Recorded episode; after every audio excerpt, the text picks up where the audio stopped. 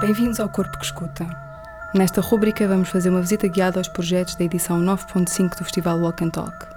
Falaremos de um artista por dia, dando conta do seu percurso e do trajeto do seu trabalho no festival. Nesta edição, cruzamos o on-site, onde poderão ver as obras na Ilha de São Miguel e o online.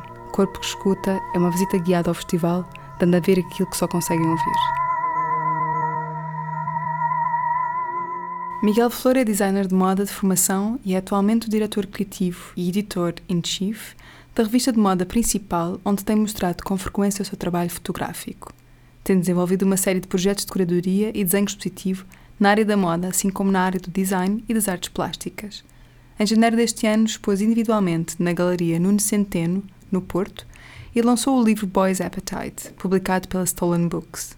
É curador da residência de artesanato açoriano, integrada no festival Walk and Talk, nos Açores desde 2013, cruzando diferentes designers, artistas e arquitetos com artesãos locais no desenvolvimento de produtos para a marca Rara. Miguel Flor traz para a edição 9.5 o projeto Boys Appetite.